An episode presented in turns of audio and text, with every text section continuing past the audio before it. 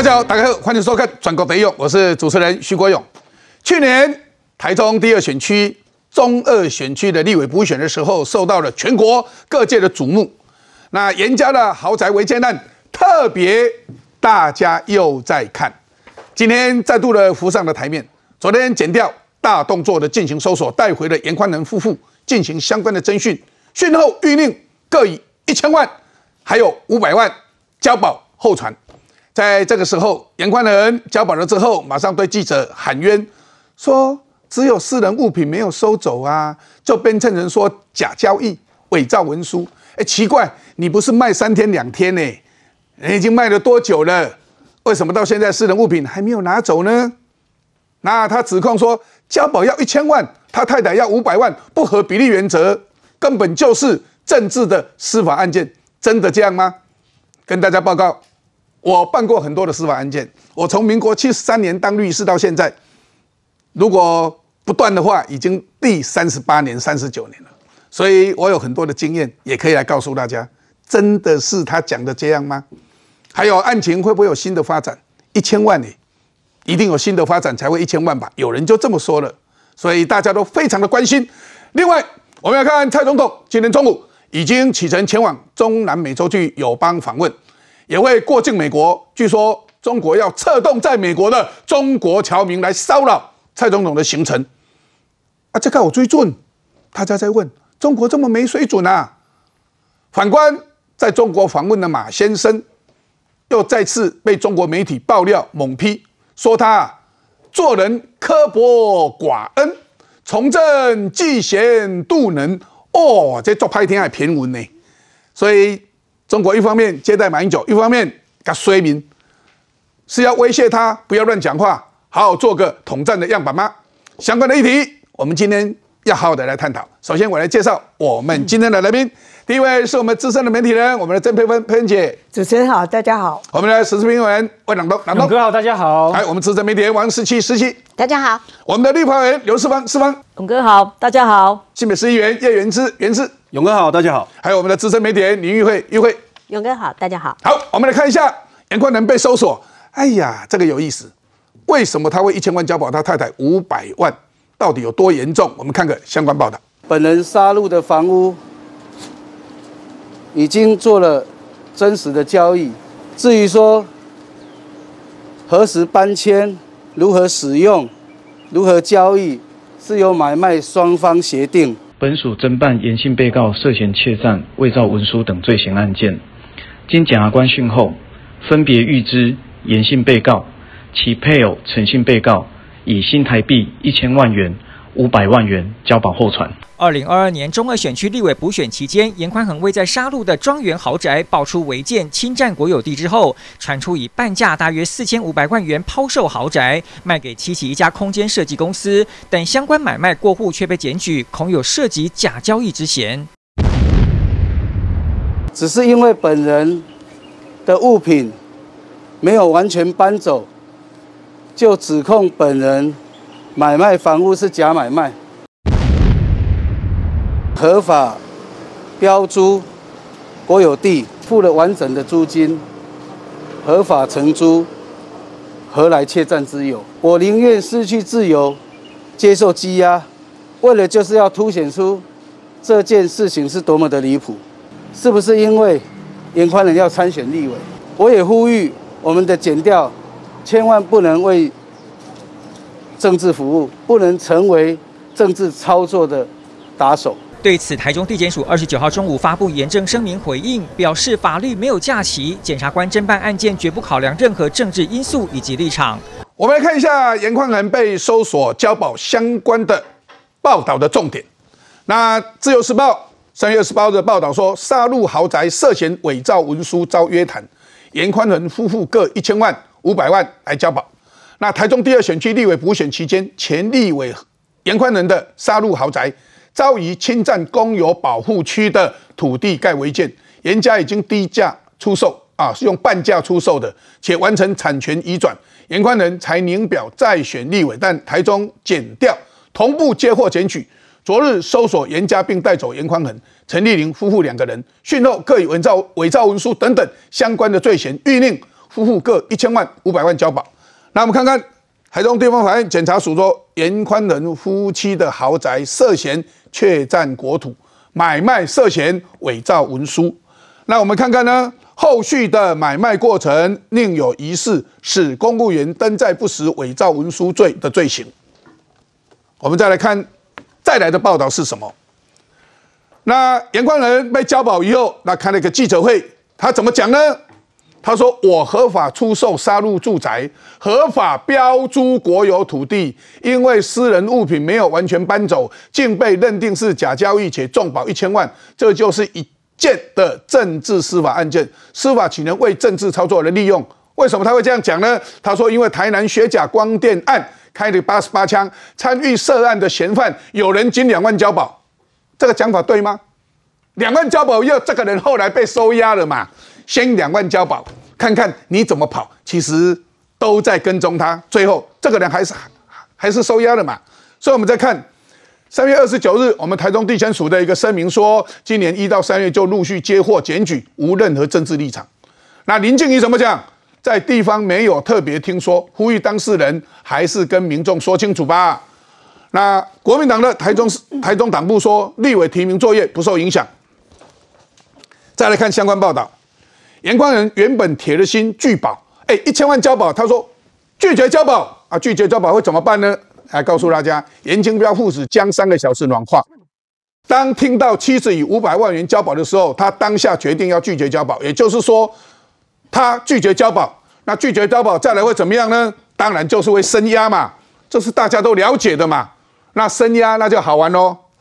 所以严清标听到幕僚转述严宽仁要拒绝交保，严清标非常震惊，当时连手拿东西都拿不稳，频频要幕僚沟通，平安回来最重要了。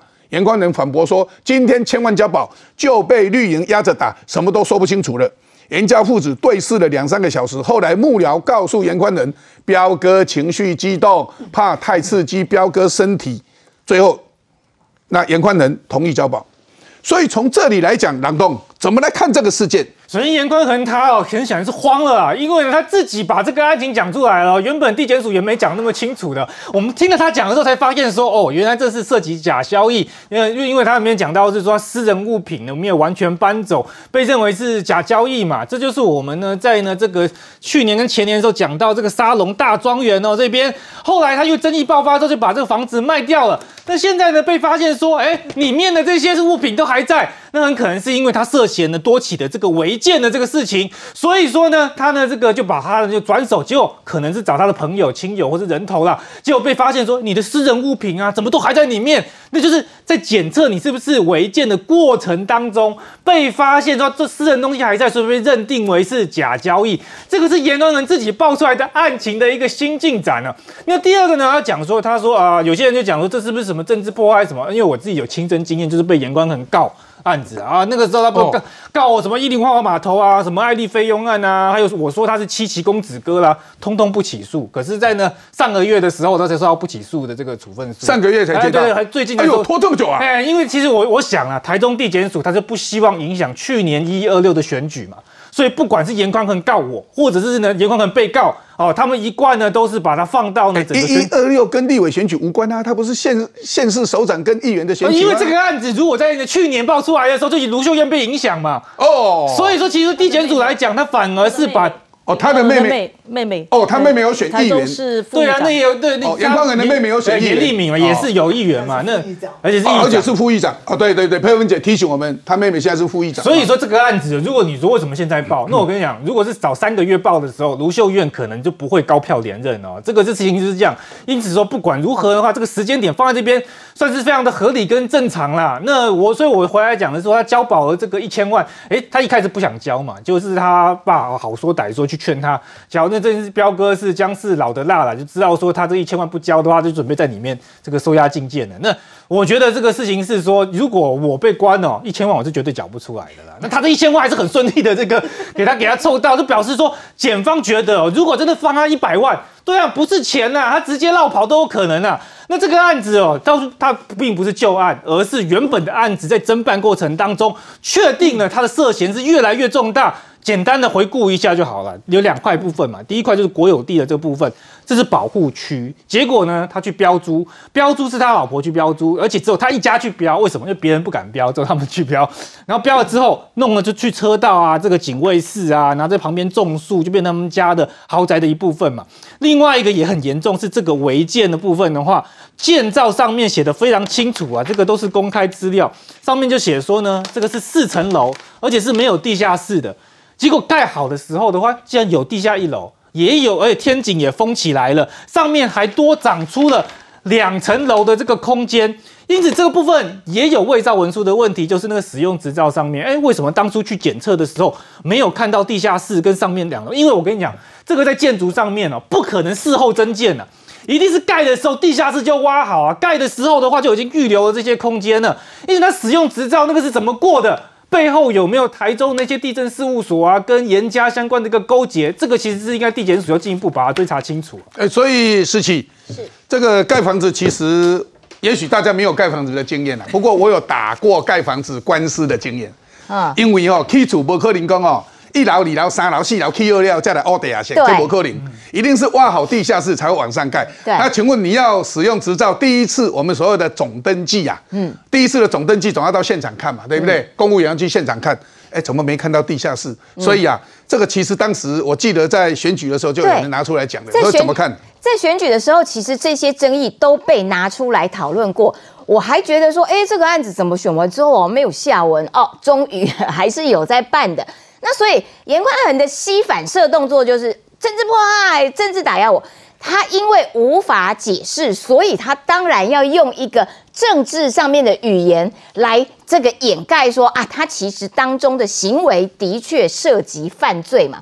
因为现在看起来就是你是不是有使公园登载不实，你是不是占有国有地等等的这些东西，其实都触犯了法律。那也因此这个案件持续的侦办到现在为止，看到。的确，你那个状况不太能够说得过去，并且哪有人家卖房子卖了一年多，你的东西还在里面的？然后这这难免就奇怪，哪会有这种事情？所以办到现在为止，然后这个呃，这个让你交保，呃，这个一千万元交保这些事情，人家也是因为有理由的嘛，所以他不能够一。一概而论说啊，没有这个都是这个政治迫害、政治打压嘛。那也因此，我觉得如果这些问题都不是问题，如果你严宽恒可以合理解释当中当初大家所提出来的疑点的话，你干嘛卖？一切都这么的有道理的话。你何必当初那么急着把它脱手，把它卖掉？还在选战的过程当中，他就卖了这个房子。而且卖的价钱好像四千五百万。对，然后大家觉得哇，你怎么卖这么快？那诶，是一半的半价嘛，哈，对对对，用半价卖，哎，这个是很奇怪。哎，不动产那个时候是在大涨价哦，我们这两年不动产是大涨价哦，结果它是半价卖掉，所以才觉得说左手卖右手啊，左手卖右手。有没有可能？对，让人觉得说这个杞人疑窦。所以佩芬姐讲到一个重点，说所以他是不是左手卖右手，假装找了一个人头说啊，我跟你讲呢，你们有争议的，通通都不要来问我，我已经脱手了，脱手了。结果其实并没有脱手嘛，因为他纸上作业的出售、卖出、买进，可是其实实际的东西却没有真正的买卖嘛，所以你的东西才会在里面呢。那所以这些东西难道不用？疑点不用被厘清吗？违反法律的部分难道不用追究吗？你一句政治迫害、政治打压就可以盖就可以遮掩这些犯罪行为吗？你以为大家是就可以这样子放过你哦？其实检察官跟法官他们是案件看多了啦，也不会不能没有那么容易被骗啦。用这一句话来讲啦，所以他敢这样发动，尤其以严家来讲，他妹妹还是现任的副议长，那他也当过立委。他爸爸也当过立委，所以其实，在国民党的中部的势力来讲，他们家是蛮重要的。所以说是政治司法案件，我看哦是检察官要办哈，反而是哈怕被误会啊，比反而会更多嘞。不过这个很难讲啊哈。不过佩文姐怎么来看？哎，这严光人很有价值哎，铁的心巨宝，要不是爸爸出来讲，他是铁的心巨宝哎，巨宝结论是什么？收押嘛。啊，所以，哎，他是铁了心要让他收押，哎，啊，这是怎么一回事啊？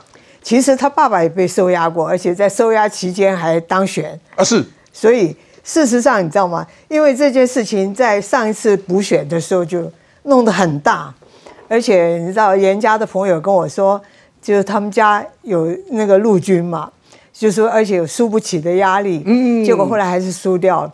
但是那一次给人的感觉就是抄家式的收嘛。可是问题就是对南军来说，你知道他会觉得说。哇！选举又到了，司法就开始出动，这是国民党会立刻就这样反应。啊，一定的，这是膝盖式的反应的。对，所以他刚刚自己也有讲，他说，而且那个那个司法的出动啊，从南部往北部移，从南部往北不移。对对对，因为原来光电是在台南嘛，然后就在台中，然后就到台北，这不一样的案子啦。还有云林那个案子，这个是不一样的案子啊。议长的问题，所以问题是我我觉得司法要讲清楚。你知道一千万是很多的钱，就表示罪行恶大，才会一千万跟五百万。所以我觉得，就说对这个法、这个司法啊，要真的讲清楚，否则的话会吵闹不休。其实一千万当然不少，一千万保保释金就不少，算大的啊，算大的，最算大的。那然后上一次，比如说像林之妙在选之前，也是哇，吵得轰轰烈烈。高鸿安也是，嗯，可是现在好像都没事啊。应该是在查金流，我我的认为但是问题是金流查很慢。对对，查清楚的时候，他市长已经当完了，所以我觉得这种 案子啊，就是查清楚，速度要快一点哈，非常清楚交代比较合理。不过我忍不住要用法律的观点让大家了解一下，我们买东西，譬如说佩芬姐啊，你那个杯子卖我，然后你就把杯子交给我。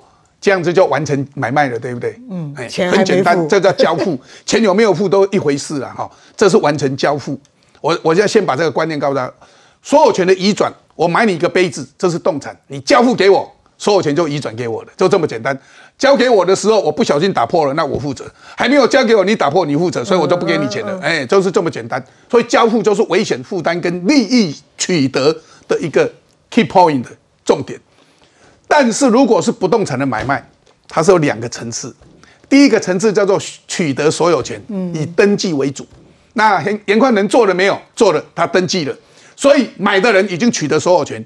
可是要注意一件事，危险还没有交付。嗯，因为如果房子还没有交给你，譬如说我跟四方买了一间房子，你登记给我了，房子是我的，对不对？结果你还没有交给我，钥匙也没有给我，结果黑刚黑球主储修到料，对不起。没有危险，你负担。对，所以你要把钱还给我。嗯哼，因为我危险负担，民法三百七十三条在你。所以其实东西有没有交付，是在不动产买卖里面一个很重要的概念之一。所以不动产是有两个层次。那你房子卖了，很奇怪，你东西为什么不搬走？东西不搬走都代表什么？你还没有交付。所以这个房子的危险负担跟利益的取得，还是他的，还是在严宽恒。所以如果这个时候，如果房子还没有交给这个建设公司，按来黑球主嘞，建设公司他不必负担危险，因为你房子还没有交给我，所以危险负担是在这里。哦，这是民法里面所规定的啊。我把这个告诉大家，其实我在记得在上上个礼拜我的勇哥跟你讲那个 YouTube 里面我也特别提到了。所以其实在这里来讲的释放，为什么一千万交保？为什么？严宽仁自己讲说：“我只不过私人物品没有搬走。哎，你的私人物品没有搬走，是一件衣服、两件内裤，还是说你通通没有搬走？哎，这是重点呢。我也会怀疑啊。譬如说，如果你看到的就是所谓的呃公务员登载不实，或者是窃占国土，为什么要的一千万？哈，但是我听到坊间在讲说，因为严清标引导卡后压啦，阿丽娜是不用一千万叫你高额哈，大概没有办法喝阻他了。哈，类似这是一种说法，跟我们原来的法律上的用语不太一样。哈。”但是呢，我要提出来，就是说，那个刚刚用给我供的，就是供，因为今嘛这件代志了后，我我相信蓝营的人一定讲说，哦，你看绿营选举到了，要开始用这个政治的方式来呃考虑这件事情，我想是完全不对的。我今天有碰到林静怡，哦，林静怡当然就是可能会出来跟严宽恒对上的人，他的讲话很简单，他说呼吁当事人还是跟民众说清楚，这句话的意思什么？林静怡说，我完全不知道。他不知道呃，剪掉要搜索，然后要有这个呃这个所谓的涉嫌的问题有交往，完全不知道。所以跟林静怡要不要参选的这个问题是没有关系的。第一个，但是呢，国民党有特别提到说，他们提名作业不受影响，也就是说，有可能啊，国民党在这次的提名还是会继续提严宽和，就是刚刚佩芬姐所说的，因为呃，他的爸爸好严清标在以前曾经在牢里面的时候仍然会还当选，当选就表示他们在杀戮地区还是有影响力。然后今天的台中地检署也特别讲说，你们不要用政治的方式啊来看待这件事情，因为我他们讲说，今年一月到三月就陆续接获检举，没有任何政治立场。好，那我粗粗讲，因为我在行政单位待那么久哈，刚刚用狗共轨，已经处位底下是开始哦，然后一颗零和公务员登载不实，但是公务员是谁？台中市政府的公务员啊。对不对？会不会是台中市我我那不来不来改一个登载不实这样代就往上呈报，或者说往地检署那边送这个可能有这个登载不实的话，他自己要吃官司啊。我是说台中地那个台中市政府的官公务员公务员，所以这件事情啊，千万不要用蓝绿说哦，用膝盖反应，你这个选举搞啊啊，所以被退林静怡被来这打前锋，绝绝对没有这种事。为什么呢？在同样的时间，去年这个时候哈，这个国民党在这个呃立法院里面啊，也为了这个事情，他们就是找这个。台中地检署的检察长要来出席，这是叶玉兰所主持的会议，被我们抨击的不得了。为什么呢？因为你本来本来就是要尊重检调单独办案，你怎么可以找他来这个？哦呃，检察长是不必到立法法院去的哦。是不用哦我要再讲，检察官，对不起，我们包括大法官，包括最高法院包括相关的解释都告诉我们，检察官不到立法院备询的。，对，但是因为他是独立单位。对，但是为了这个选举的关系，你看那个我们当时的司法法制，国民党的招委就是叶玉兰，他就要找找台中地检署的检察长，被我们抨击的不得了，他才收回去。不这个是违非宪哦，糟糕的呢。这是违宪哦。所以，如果用这样的顾忌再重演的话，我觉得国民党在这个选区里面呢，我觉得已经没有办法再说服一般人支持他们。所以其实刚刚佩文姐有在问我了哈，她问我说：“哎、啊，这个一千万交保很大，啊，你的法律观念里面会不会有什么问题？” 其实我在这里也跟大家讲，因为如果有地下室，那当时他的总登记是怎么过的？因为他要去现场看，哎，你怎么有地下室？马上都出来了嘛。还有违建，违建是什么时候盖的？有时候把那一些空拍，我们的卫星的空拍也可以做相关的比对哦。如果你说地下室可以把它盖起来看不到啊，但如果三楼四楼是一起盖好的，然后你才去第一次的总登记的话，哎，那总不会看不到吧？所以这个时候至少有什么？如果公务员真的有放水，那可能会有图利的问题。那公务员有负责。会要负责。第二个，如果公务员放水以后又有什么问题的话，哎，那可能就会有行贿罪或者是受贿罪的问题。不管有没有违背职务，看起来因为它有地下室，那可能就违背职务了。然后再来卖了这个房子，在法律上大家问，因为买卖房子里面会牵涉到地震式不动产这一些，不要忘记洗钱防治法规定，这一些是属于特殊的人士，也就是金融会或非金融而跟洗钱防治重要有关的这些人士，是要受洗钱防治法的规定。所以律师、地震士都要受洗钱防治法相关申报的义务。然后再来，哎，问题就来了，如果是这样子的话，那这个房子卖这样子，又没有交付，因为他说东西都还在里面嘛，所以我怀疑他没有交付。没有交付的话，那也就是说，可不可能是一个假交易？所以才会说有伪造文书的问题。如果这样子的话，再加上这个金钱的问题，那会不会涉及洗钱防治法？如果涉及洗钱防治法，那就是七年以下，或者是六个月以上五年以下有期徒刑，十三条、十四条最少都这样子。啊，如果再加上如果诶有贪污治罪条例的问题的话，那因为里面牵涉到公务员。那牵涉到台中市的公务员，所以大家要了解这些相关。如果有这样子的话，一千万那就不过分喽哦。那所以在整个的过程里面，我们要从这里去看，法律是这样子来看。除了这个以外，那是不是台中公务员会不会有问题？我们不知道。那检察官也正在处理，正在查，因为会从金流各方面去查。查的结果，我想会一步一步的水落石出。在这里，我们看到台中市政府。我看应该有人在紧张啊，应该啦哈。那会不会这样子？我们不晓得，但应该会有人紧张的时候，再看看台中市有什么问题。台中男高中生被教官收书包后轻生，他是一个资优生诶，所以我们在这讲，千万不要轻生哦，要找老师或者找我们的生命线啊来帮你忙哈。那校方说有长期辅导男学生，那现在这个是在二月二十号，可是，在听说在十八号之前就已经有这个行为出现，而学校没有处理。三月二十四号，他说已经将校长等此案相关七人调离现场，静待接受调查。与本案相关的学务主任就叫做训导主任啊、现在叫学务主任，还有代理校长到任后也随即召开教评委员会，决议予以停聘调查。然后看看卢秀恩怎么讲，慢了一个月，每个孩子都不应得到不当的对待，学校的调查过程过度的消极，疑点重重，他都承认疑点重重。希望台中市教育局出重手，把涉及此案的校长到教官都调离现职。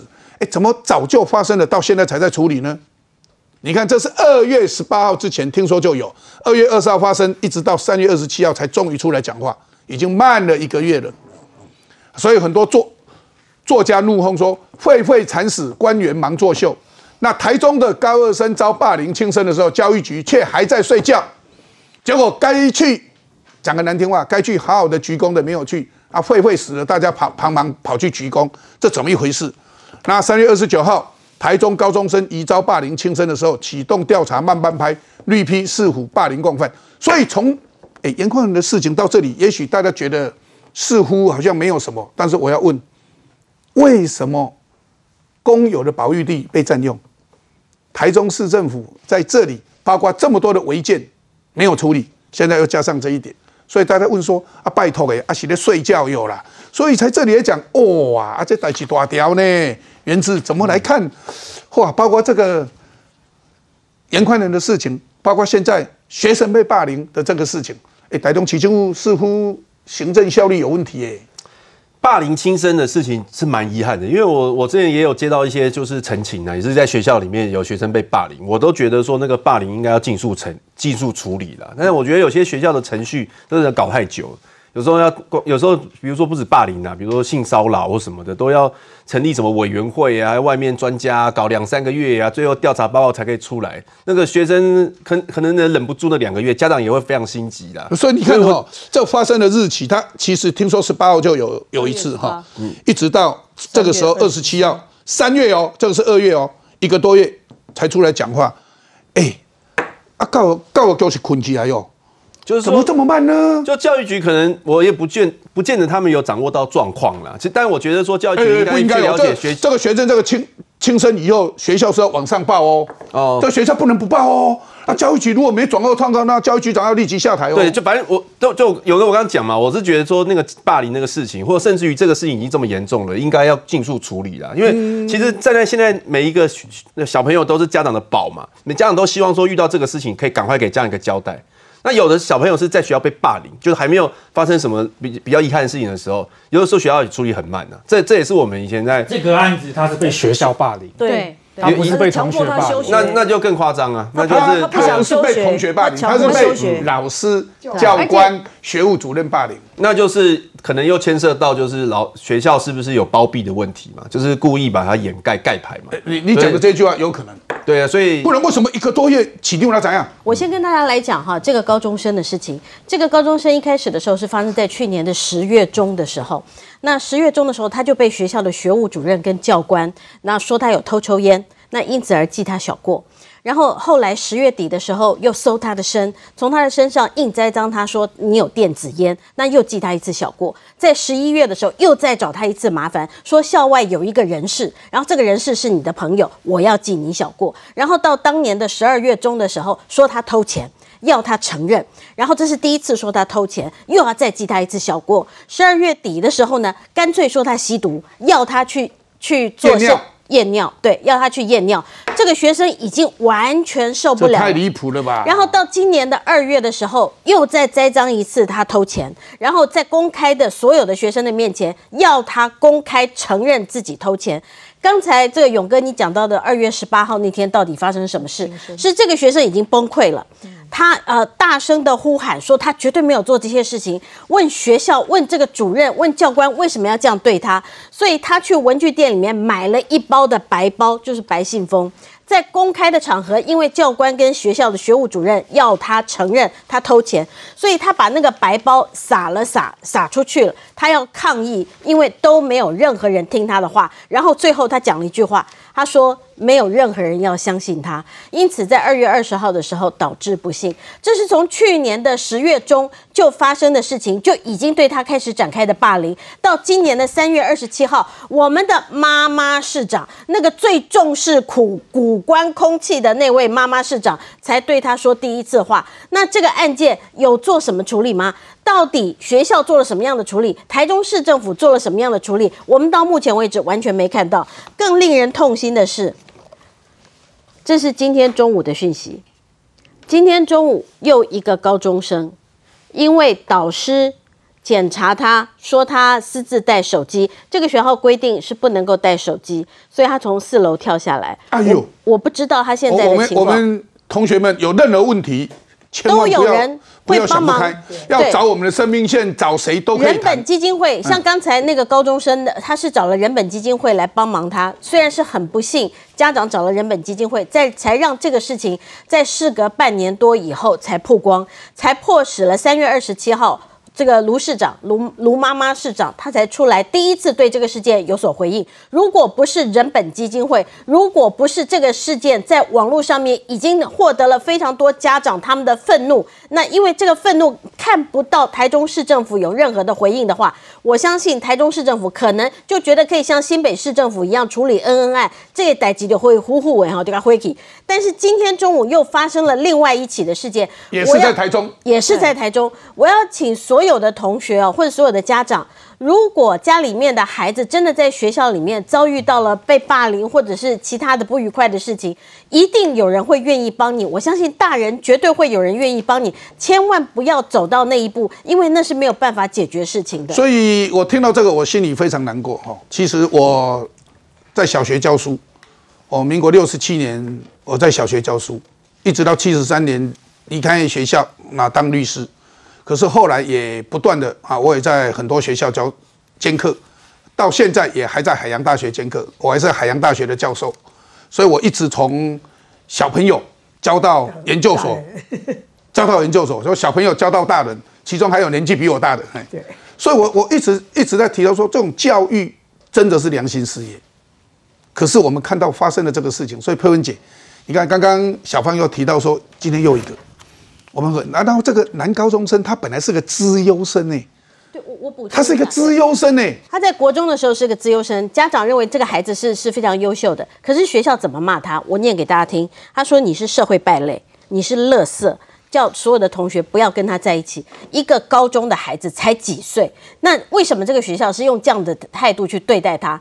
卢秀燕，你自称是妈妈市长，一个台中的妈妈市长，你怎么会放任你的这个手下的学校？因为这个高中绝对不是一个新出来冒出来的一个新的这个高中，它是一个非常有历史，而且在台湾呢，这个过去培养出非常多优秀人才的一个高中。为什么会发生这个事件？而卢秀燕，你绝对不能够置身事外，因为这件事情，你妈妈市长如果还要叫下去的话，那你就一定要负责。所以真的教教育局在睡觉哎。其其实我刚刚听主持人说这个一直在台中，然后与会也讲，就是说发生那么久，然后没有没有成，大家不知道。你知道我比较好奇，就是我们常常看那个民那个好像应该叫做民调，是不是？这些执政的县市，哪些人的表现怎么样？讲到卢秀燕的话，她这一次满意度最高啊，然后台中人的光光荣感也第一名啊，嗯，还有人要征求她去选总统啊，嗯，所以我我现在对这个每次做这个民调的这些机构啊，我存疑，嗯嗯，因为那时候也讲，呃，新竹市、桃园每一个都是第一名啊，嗯，为什么最后会有这些问题？所以我觉得这些东西是被隐瞒呢，还是这个调查有问题？而且是大人霸凌小朋友，对，是学校不是学生霸凌学生对，哦是。教官，而且是教官，然后老师、校长。所以我觉得对小孩子来说，你知道，你同学霸凌我还可以反抗啊。对可是如果是大人霸凌你，你真的会吓到。而且大人会用他的职权、权势权去影响旁边的同学，对他继续霸凌。他的权威在那对边，小孩子会吓到。嗯，你知道吗？所以你知道他最后没没路可走，只有轻生。他真的已经没路可走哎。对啊，因为因为老师霸凌他，教官霸凌他，校长又不保他校长不保他，训导主任就学务主任霸凌他，对然后同学当然会听老师的话也霸凌，哎，他已经不知道往同哪里去了。嗯学就在旁边冷笑啊，我觉得他根本无地自容，没路可走才会这样子。尤其资优生通常比较老实，你知道，比较乖乖宝宝型。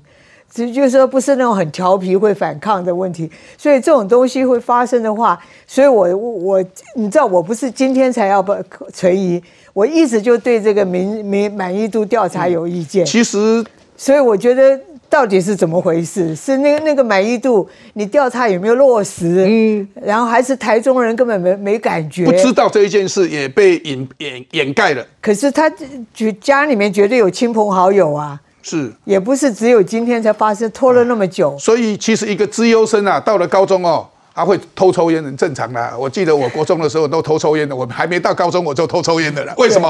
啊，有人在抽，好奇嘛。那个时候大家好奇嘛，啊，那时候从后球家够不能买刷分，你知道？你们不知道，我们那个年代有卖那个散烟，一次买两支有没有？一支五毛钱，两支一块钱，记不记得有没有？还可以买散烟，然后你买散烟，他还送你一个火柴盒，结果里面只有一根火柴。对对 对对，在西门町常常这样子，我这个佩文姐了解。好，然后哎。然后抽烟又怕被教官抓，就跑去哪里？跑去红楼戏院。现在的红楼，以前在当戏院的，那在做戏院的时候，躲在那边厕所 偷抽几口，然后抽了以后就呛到啊，真的昏假白假。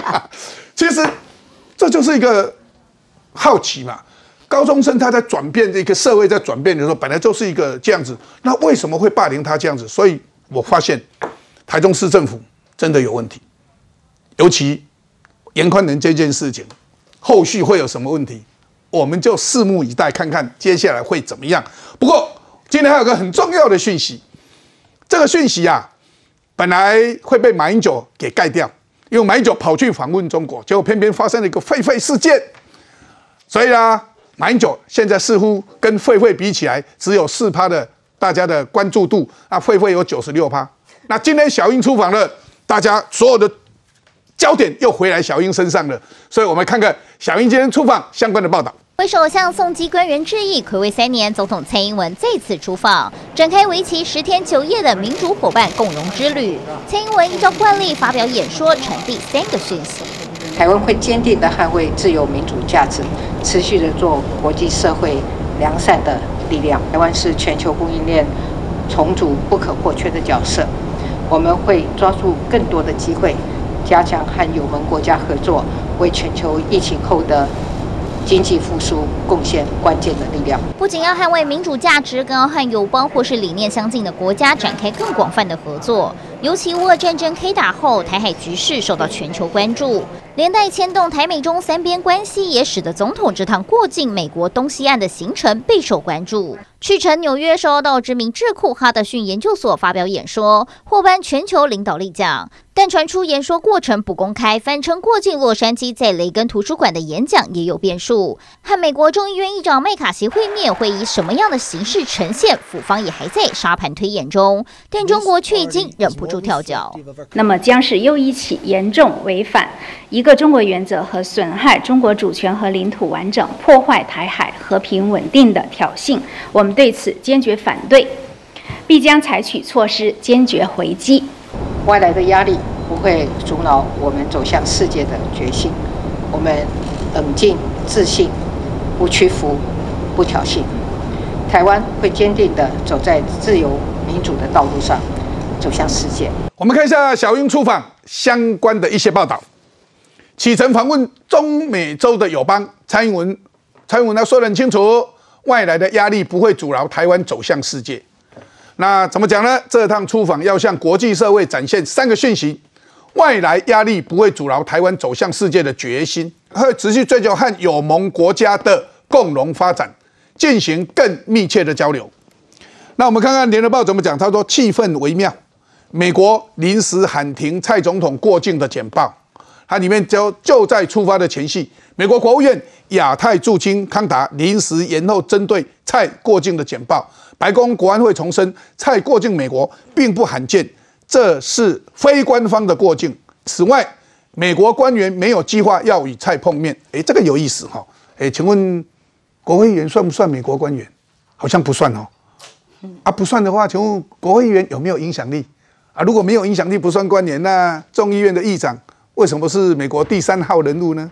所以大家去想这个。等一下，我再把法律关系来跟大家讲。我们看《华尔街日报》。蔡总统过境美国，美中关系再受考验。那现在我们看看葛莱伊怎么讲。好，格莱斯他说，但倘若此次过境不妥善处理的话，中方最后能可能高调的展现军力，美中之间会产生更多的摩擦。所以他说，这一次虽然蔡总统的美国行是为了避免麦卡锡访台刺激中共，所以其实如果是这样避免麦卡锡的访台，避免刺激中共，那已经试出很多的善意了。哦，所以大家来看，结果中国仍然是要军演。我们看看。蔡英文将访美，中国大陆哈全国台气联声明，哎，就用台气联，那台气联是我们台商呢。他说莫再蓄意制造事端，所以我们的台气点、我们台端等等在那一边呐，真的是人在人家的矮檐下，真的要低头哈，好可怜哈。蔡京出访，中国将在美国动员骚扰，怎么动员骚扰？给大家看，根据台美自然情资，北京外交部已经训令中国驻美大使馆。动员中国的侨民、合统会及帮派分子等等，准备在蔡总统过境纽约、洛杉矶的期间，陈抗骚扰，意在压缩台湾总统过境美国可能带来的国际效应。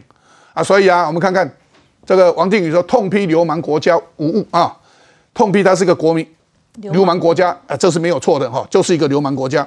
那中国意图压缩台湾总统过境美国可能带来的国际效应，就是一个流氓国家，所以。哎，梁东怎么看？对啊，因为其实中国呢根本是得寸进尺了。原本呢是麦卡锡要来台湾，那但是因为呢就发现了在美国上空发现了间谍气球，然后又把它打下来之后，然后布林肯就没有去中国了嘛。那当然美国这边呢也是不希望说呢中国借这个为借口哦，然后呢去跟俄罗斯眉来眼去，甚至对乌俄战争进进行更多毁灭性的武器提供给俄罗斯啊。所以希望呢能是说呢能够呢让这麦卡锡跟蔡英文能够见到面。那所以说双方讨论之后的话的一一个结果呢就是说，哎，蔡英文他。透过过境的这个方式哦，去跟美国第三号人物见面。那但是他也想要说啊，我们不要太去。刺激中国，所以美方就是民主党的政府就没有说呢要直接要跟蔡总统见面。这其实已经对中国来讲示出很大的一个善意了。结果没有想到说中国就是完全不会满意啊！现在已经传出说呢，这说美台双方已经掌握了情资，纽约有合统会哦，里面的干部成员名单都已经出来了，什么花俊雄啦，还有一些呢亲中的侨侨胞领袖，什么欧阳涛啦，反独促统论坛的召集人周德昭，里面有一些人像是说去年的这个南加州的台湾。教会的枪击案里面，凶手的周文伟就是合统会的一个成员，也就是在美国的中国的黑道分子，中国的帮派，很有可能在蔡总统呢出访的这个时候的话，在这个过程当中去那边闹事，就这就可以看得出来呢，是说呢，其实呢，对中国来讲啊，你给他再多的这个善意，他还是会去闹你，还是没有用。那这件事情呢，美国跟台湾都没有要去挑衅中国这个意思，已经尽量让这件事情去和缓去进行。毕竟原本是麦卡锡他自己有希望能够去见蔡总统嘛，那蔡总统也顺便也去。所以我认为是说呢，在这事情可以看得出来说，如果我们对中国持续的这个让步的话，反而会让中国呢对台湾的这样的一个底线逐逐渐的去。压逼到我们在国际上生存的空间了。所以佩文姐，哎，怎么来看蔡总统这次过境美国？哎，美。中国竟然要发动他们的侨民什么来闹我们，而且还有帮派分子哎。其实呃，你知道我们那个时候在美国念书的时候，每次有活动的时候，就双方对干。所谓双方对干，就是台湾的留学生加上他们的人，就两边这样子对垒。嗯。然后警察就在中间隔开。嗯嗯。以前我们就是这样过来的。嗯嗯。那事实上，那那些帮派分子就是华青帮。哦，华清帮对，华清帮在唐人街那个时候的唐人街是非常活跃，福清福建的青年，福清对，所以然后但是他有华清啊，福清都有，福清对，然然后所以他那个时候要动员的话，都是这些人，你你知道吗？事实上，唐人街当初是台湾的侨民比较多，那后来中国开始建交以后，就慢慢慢慢就掌控，所以华清帮就跟他们就结合在一起。那事实上。你知道吗？这一次蔡英文出访跟马英九那个重叠，其实是蛮微妙的。嗯，那大家在讲说，哎，中共打压马英九的那个，把他成绩压很低，其实他是做给美国看的。哦，你你知道吗？他他怕就是说，美国找借找找借口说你要打你要这个高调处理马英九，对不对？那我就更高调的处理蔡英文啊。哦，对，说不定蔡英文就这个真的跟官员碰面，然后康达本来要举行简报，后来临时喊卡，那是因为王毅跟苏立文通了电话嘛。嗯嗯。然后然后就是说，你看马英九就是说，呃，就很 low 嘛，把他变成一个过气的省长。对对对，然后那小红那个什么小红啊，在那边骂来骂去，说他什么马娘娘啦，什么什么马娘娘什么乞丐啦，要饭的啦之类的。你知道我我后来就讲，这对我们台湾也不堪呢。但是我毕竟是我们前总统哎。对，但是但是问题是，马英九为了达他的个人目的，嗯，你知道马英九的厉害就是说，随便你怎么骂我都不在乎，反正我要的目的是我要做到。哇，他的脸皮三寸厚啊！对他就是这样。你看他在任内的时候，就很多那种反反抗啊，什么丢鞋子、丢书之类，他根本完全没感觉啊。哦，旁边的人会很生气，可是他就照样做他的总统。所以我觉得他只要达到他的目的，你那些人他根本不在乎。那很自私哎。他他，你知道这这个从小就很磨练出来。那然后就是因为这样，所以就说好，那临时喊卡。因为事实上美国现在也很辛苦，因为他的金融问题还有美债，他要要求助中国的这地方。然后拜登一直放话说要跟习近平碰面嘛，习近平更不理他。那上次气球事件以后，又开始两边又闹僵了。所以问题真的蛮多，所以这一次他就用马英九来做借口。如果你高调处理马英九，让他这样的话，我就照样高调处理蔡英文。那马英九去访问中国这个时点也太离谱了吧？是跟中共讲好的嘛？然对，所以这正好就凑在那个时间。那然后你知道吗？对对，老共来说，哎，把蔡英文的个这个规格提高，对他来说是绝对不能容忍呐。嗯，马英九要处理很容易嘛，他要怎么处理就怎么处理。但是你知道，如果美国把蔡英文的规格提高，然后美国国务院介入，然后有官员正式去碰面，你知道，虽虽然说那个是那个议长虽然是第三号人物，但他不是官员，他是民意代表。所以这次就说没有官员碰面。那我上次有讲那个 Schumer，他是纽约州的参议员啊，现在又是多数党的领袖。如果你真的老共对对马英九友善的话，我就 Schumer 就飞到纽约来接蔡英文，有够难看吧？所以所以事实上老共也很紧张啊。美国就是说用这样的方式，我觉得那个时间点凑在一起。对蔡英文来说其实是不利，嗯，但是马英九我就跟你讲，他根本不在乎你骂我干嘛，我他不管你我们现任的总统怎么样，他不管你，也不管台湾我们这个国家怎么样。我讲过，我做过前总统，然后什么中华民国之类的，他做完他想要做的就解决，这就是马英九。所以啊，看到马英九，其实如果你这样讲是蛮自私的了哈。那我们在这里来看，美国说不会有官员见面。啊，所以我刚刚提了一句话，说那美国的民意代表不算官员吗？美国的民意代表如果啊有违法贪污的行为，算不算公务员呢？当然还是算。我们的民意代表不是很多用贪污罪来治罪吗？而且他还可以选总统。是啊，啊，所以为什么我们的民意代表用贪污罪来治罪？假如你有不当的行为的话，那为什么？因为他还是公务员，只不过公务员有四种，我要让大家知道，一种叫做最狭义的公务员。一种叫做狭义的公务员，再来就是广义的公务员跟最广义的公务员。所以啊，大家知道，那他定位是在哪里？所以所有的官员，他一定是用最狭义的官员来定义的。所以啊，其实你国家的薪水通通是公务员，怎么会不是公务员呢？所以他用这个来定义的时候，哎，米盖德的家哈，所以大家就拭目以待来看怎么一回事。不过我们要看一下哈。蔡英文将访美，那中国全国台积联来声明说不要再蓄意制造事端，结果中国去找了一些他们的侨民、合同会、帮派分子来制造事端，我们越看越生气啊！在这个时候，马英九去访问中国，他说：“我趁此机会和大陆朋友介绍一下，孙中山先生比我大九十八岁，在一九一二年成为中华民国临时大总统的时候，我在二零零八年也是当了这个嗯九十六年。哎，我按照看了看，我讲一起在贡献，所以啊。”从这里，我们稍微来对照一下 S 七怎么来看？呃，先从蔡英文那边开始讲起。我短短的补充，就是说，美国讲说，美国官员没有计划要与蔡碰面，他讲的是公开啊。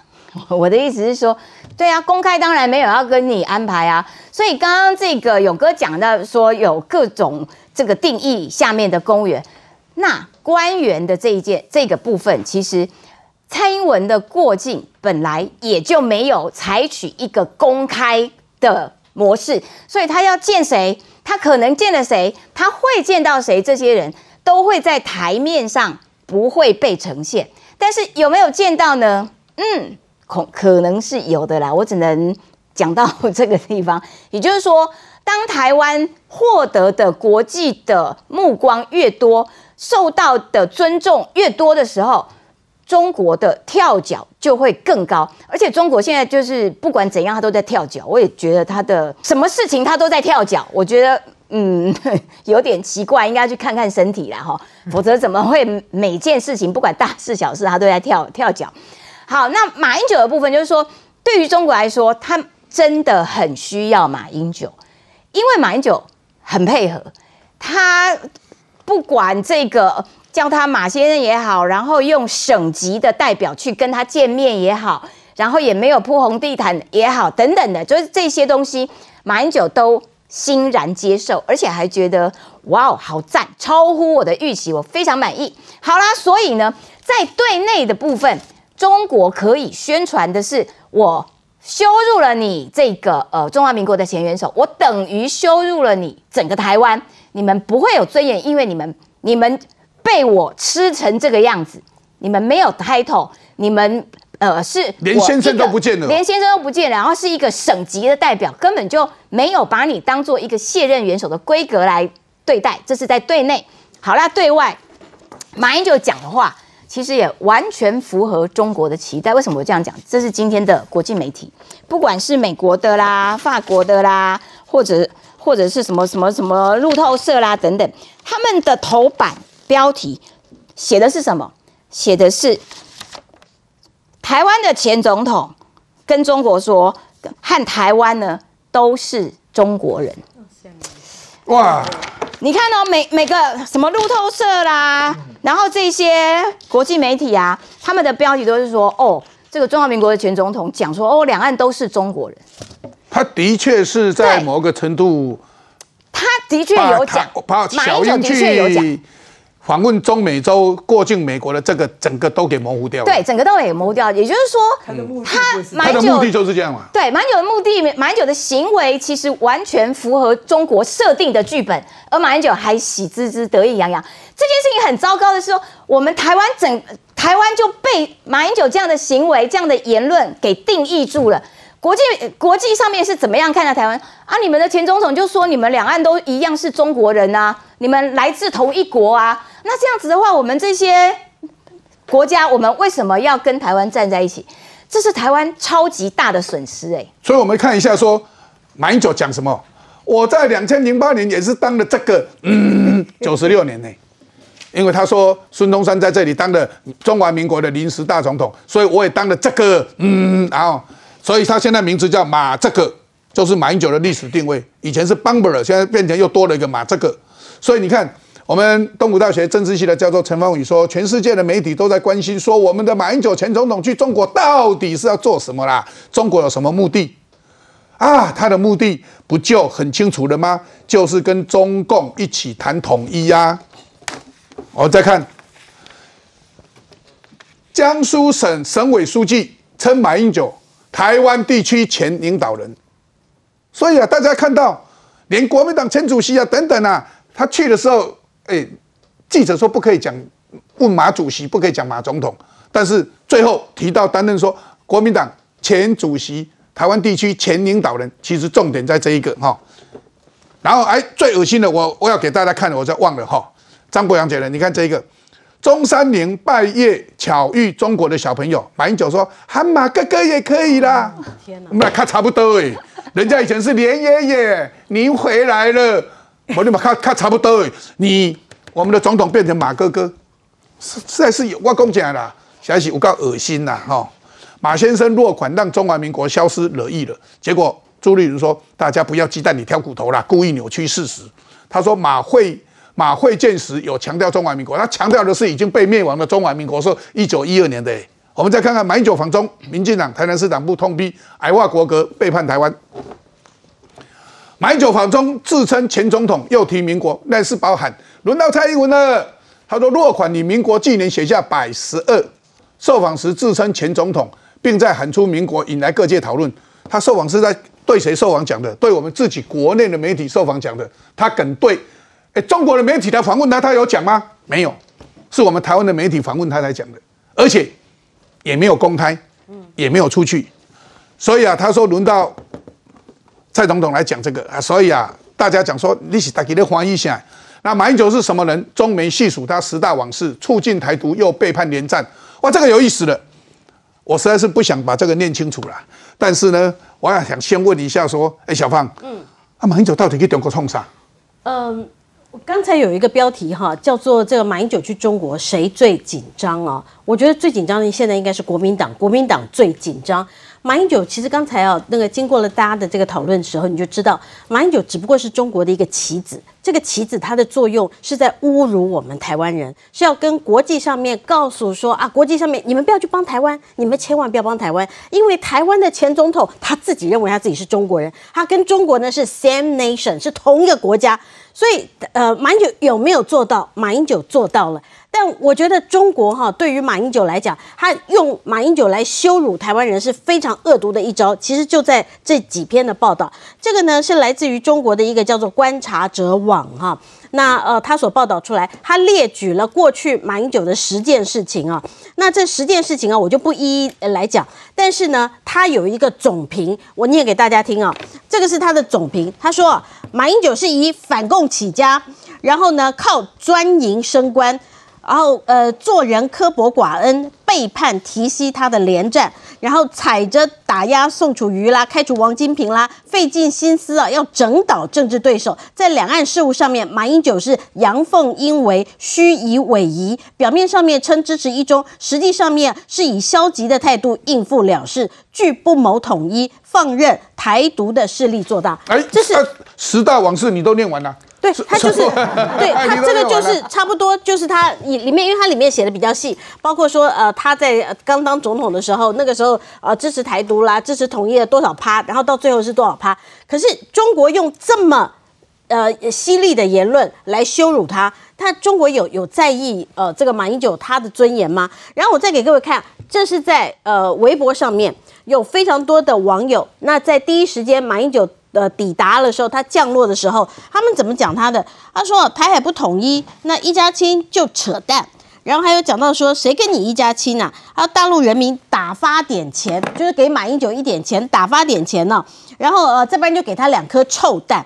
然后呢，还有一个前省长而已，多的哈是在公园里面散步，还有的是说什么呃诈骗犯没有区别啦。然后这个还有说什么呃最后变成马娘娘，都是在骂他的话。这些是在网络上面，中国的媒体信党，中国的网络，他们最近还在控管网红啊这些网络，所以这些的言论出来，他是在羞辱马英九。诚如佩芬姐讲，马英九这个人呢，他这完全他自我感觉非常良好，他心里面他只有他自己，那他不管外界对他看法怎么样。可是呢，这一些刚才我所念到这些，他是透过羞辱马英九来羞辱所有的台湾人，这个对于台湾来讲是非常非常糟糕的一件事。我们要了解的一件事就是说。说马总统毕竟是我们的卸任的前总统了，结果被中国这么羞辱，尤其他们的这些小网红这样羞辱，中国小网红这些文章能泼得上去吗？如果中国要控制，什么都泼不上去。可是为什么可以让这些泼上去？对啊。所以其实源自这个这样讲起来，哎，上面马兰的。前总统是什么臭要饭的啦，什么来要钱的啦，什么乞丐啦，什么啦？啊，马英九真的甘之如饴耶！哎，马卡拜托哎，干嘛哦？所以勇哥，你看中共的媒体呀，这样骂马英九，马英九一定做对了什么？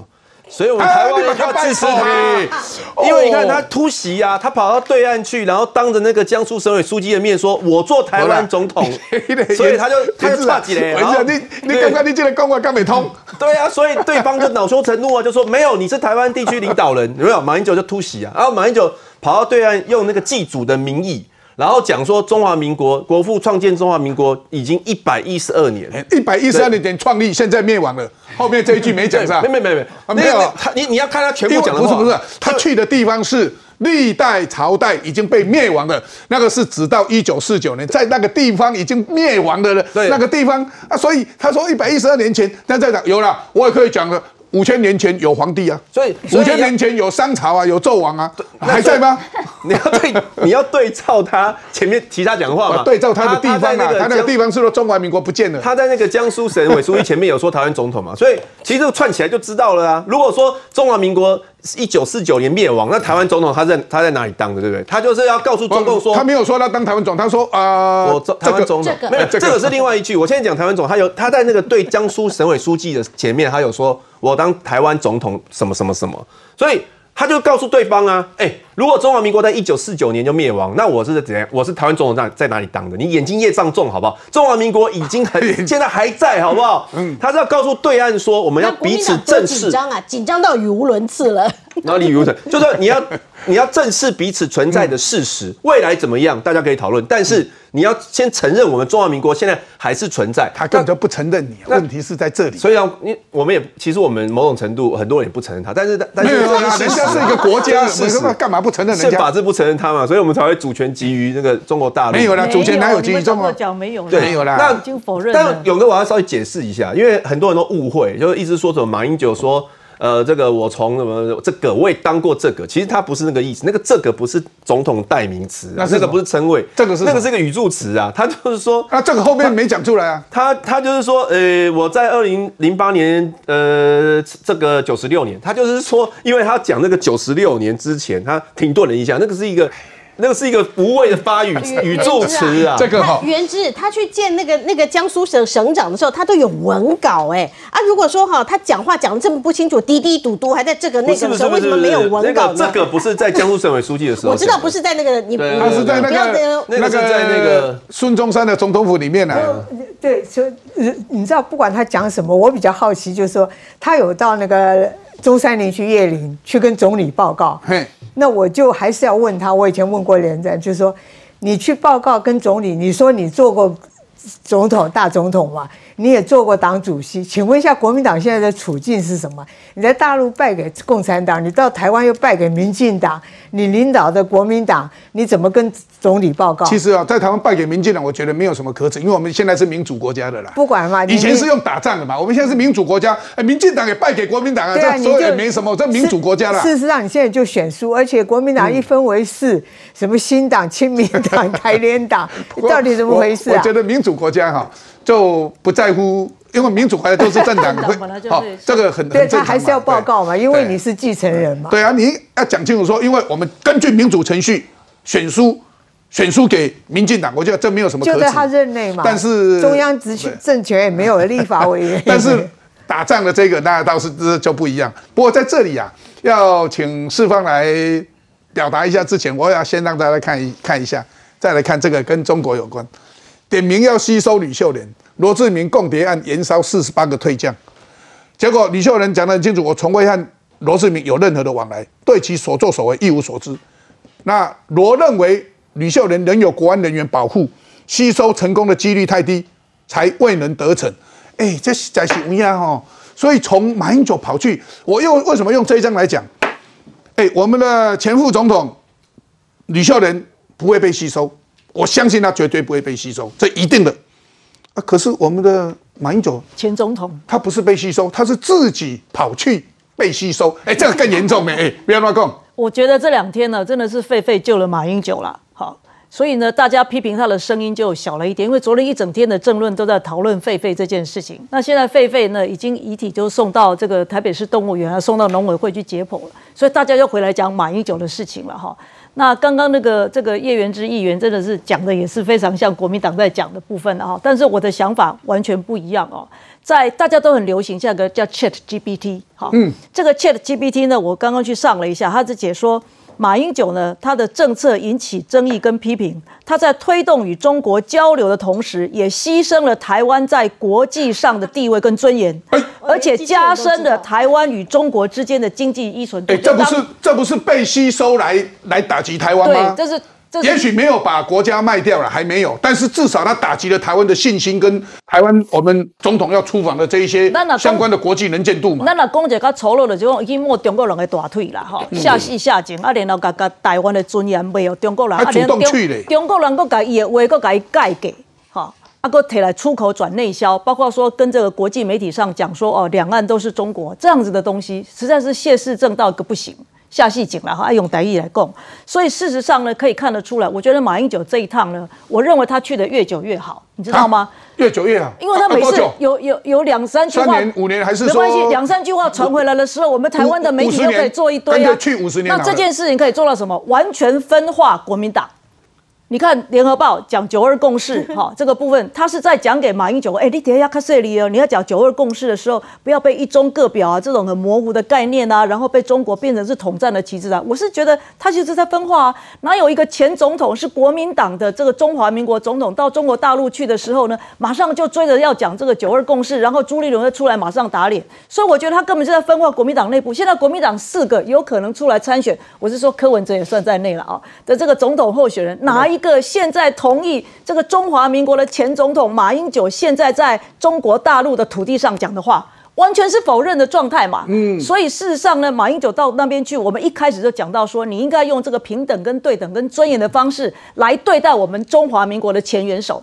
那既然做不到的时候呢，马先生还是一路一直往前，一路一直往前。现在马爷爷、马哥哥都出来了，我不晓得以后会变成什么样子的名字，所以才是让他觉得很可耻的。所以我说他要吸收吕秀仁，其实吸收也有很多层次的，有吸收成为内奸，也吸收成为叛将，但是有的是把它吸收成为样板，而吸收成样板，但我们的法律对吸收还是有很多定义，但是有一些吸收是有道德层次，还达不到法律的层次。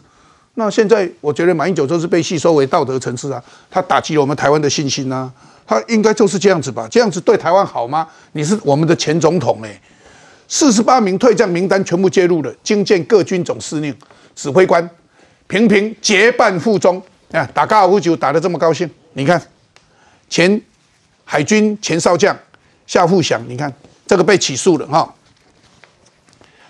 直击两岸的黄埔一家亲。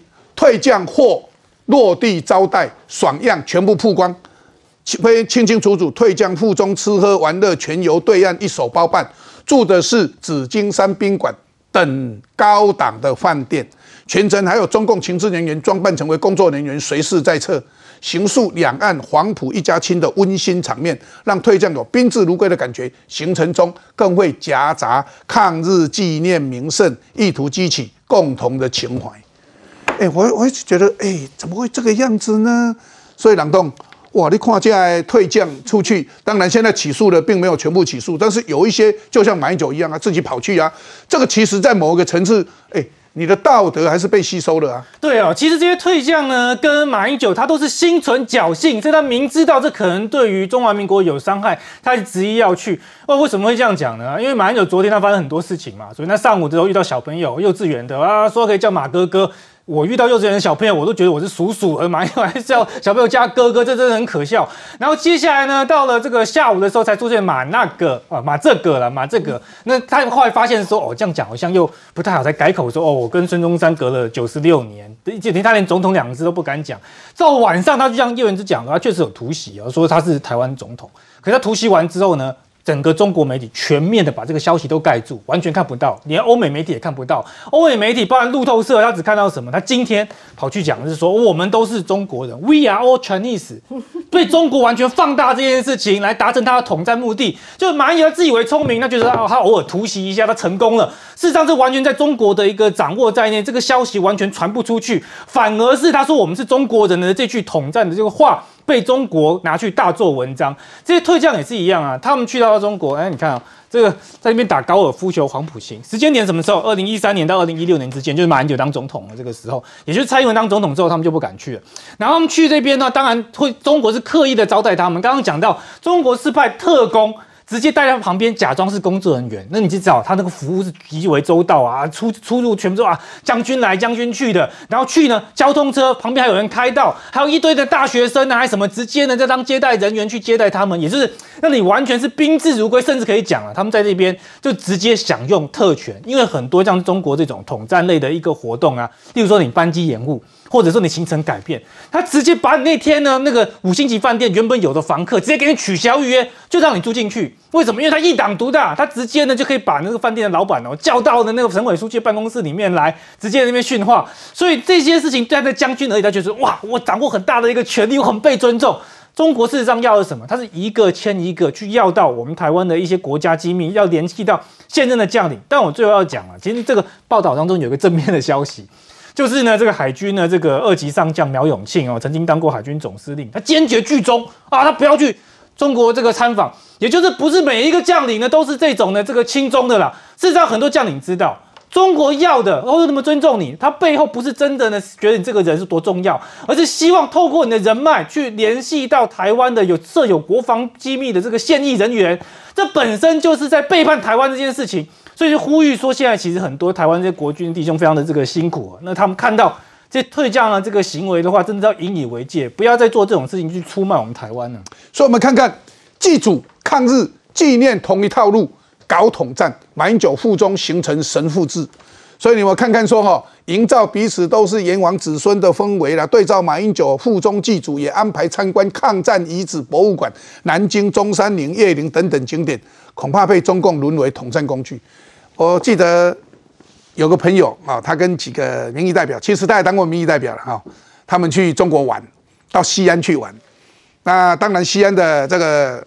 巴士就载他们嘛，后包了一辆中型巴士，然后突然间他们要出去玩的时候，跟他讲这条路坏了，正在修路，要走这一条路，然后走这条路，走走走，走到那里说对不起，要上厕所，要上洗手间。你知道那个那个停下来的地方是什么地方吗？就皇帝陵皇帝陵。然后呢，他们的马上。官员就来了啊！你们来了，然后就带他们要去皇帝叶陵，然后就让叶陵，然后就就被拍照了。结果那个照片啊，就传到台湾，人家问他说：“哎，阿林这人是哪个派？你去佚佗个走去皇帝叶陵去的叶什么陵了？”我哇在啊，讲一条路派去，车子就往这边走，然后走了以后就逼他去叶陵。所以我讲这个笑话还是真的呢。所以佩文姐，你看，哎，中国是无所不用其极耶。其其实共产党那一套啊。太太娴熟了啦，嗯，你知道你刚刚讲是说哦路坏了，你知道吗？像他们这些退将到那边住五星级的饭店，没错，一举一动通通被监控，包括每一个房间，搞不好房间还可以给你塞个什么东西进去的，要小心哦。不是，通通被监控。嗯，你知道，嗯，早年的时候大家很坏嘛，就说你你不要以为你真的住在那边，所以有有人就说试试看嘛，就在房间点一个纸，就把它烧一烧。结果马上安全人员就来了，发生什么事了？哦，所以他有监视器诶。对，每一个房间都有监视器，所以他们做的任何事情，为什么说很多人被被这个去买春啊，干嘛，通通被录照下来？搞不好有的不是买春，是是推一个进去给你，对，然后就给你照相。对，因为他通通有监控，所以他就点那个烟哦，就有烟嘛，烟起来马上安全人员就来了，发你的房间发生什么事？就说照理说他在那边小小的烟根本不可能知道嘛。对，安全人员马上就来。换句话说，每一个房间都有监控，嗯，而且录呃反正都有录影，所以这些退将，你不要以为你真的玩的很爽，你一举一动全部通通。搞不好有什么 哎道德上的一些瑕疵行为被照了，通常都这样。啊，照了以后就变成哎，你如果不听我的话，我就给你公布。没错。所以你根本没有办法，很多人就完全没有陷进去，就没办法摆脱，拔不出来了。因为所有把柄都在他手上。哇，尤其有情跟色这一些哈，一进去，哎，你不听话，不提供什么讯息，我都给你老婆，我给你，让你身败名裂，在台湾给你报一下，哎，那就完蛋了。对，所以其实有很多人这么讲啊，所以那个朋友讲说，哎，无缘无故都跑去叶林了，哎，够臭逼呢，刚说无缘无故跑去叶林干啥呢？叶谁的灵啊？皇帝陵，我觉得是被设计的啦，嘿，被设计的。像这个退将哦，我觉得非常的奇特。退将被吸收去，都是在马英九总统第二任的任期里面发生的，所以可以看得出来，如果总统本来心向祖国的时候，这些退将为什么会要跟台湾忠诚？所以我觉得应该用国安法严办呢。严办到底，所以我们现在的法律其实应该有相关的法律还要再修正。国安法有有，现在在修正。有有，而且他如果被判刑以后，他的那个退休退休金要要减半，或者是说甚至要完完全拔除。有有有，我们现在。